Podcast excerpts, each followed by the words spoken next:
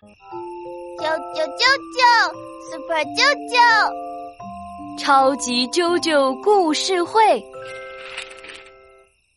妈妈，你看月亮啊！我看到了，一朵云把月亮遮住了一半。哎，不对不对，是月亮在玩捉迷藏。是啊，是月亮在和啾啾玩捉迷藏呢。你知道吗？其实啊，月亮还会穿衣裳呢。来听听月亮姑娘做衣裳的故事吧。好呀好呀。夜晚，月亮姑娘出来了。细细的，弯弯的，好像小姑娘的眉毛。晚风吹得她有点冷。妈妈，月亮也会冷吗？会啊。于是她就撕了一块云彩裹在身上。可是云彩呀，一会儿就飘走了。月亮姑娘想：唉，我还是找裁缝做件衣裳吧。妈妈，裁缝是谁呀？裁缝啊，就是专门做衣服的人呢。裁缝师傅拿着长长的软尺，帮月亮姑娘从头到脚量啊量，量好了。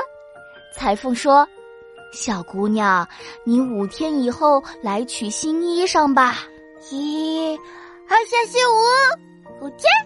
过了五天，月亮姑娘来取衣裳了。衣裳做的真漂亮呀，可惜太小了。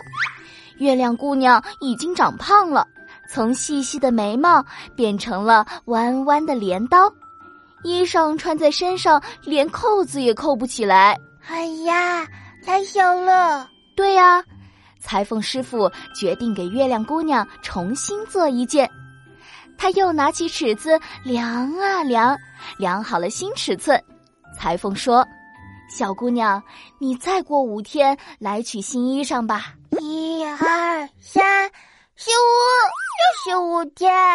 五天又过去了，月亮姑娘又长胖了一点，从弯弯的镰刀变成了弯弯的小船，衣裳做得更漂亮了。可惜月亮姑娘连套也套不上去。哎呀，月亮又胖了。裁缝师傅挠了挠头说：“唉。”那我只好又重新做了。又五天过去了，月亮姑娘又来取衣裳了。能穿吗？能穿吗？这回呀，只见月亮姑娘变得圆圆的，像一个圆皮球。裁缝师傅一看，都快哭了。啊，你又胖了，小皮球，圆圆的皮球。裁缝师傅叹了一口气，对月亮姑娘说。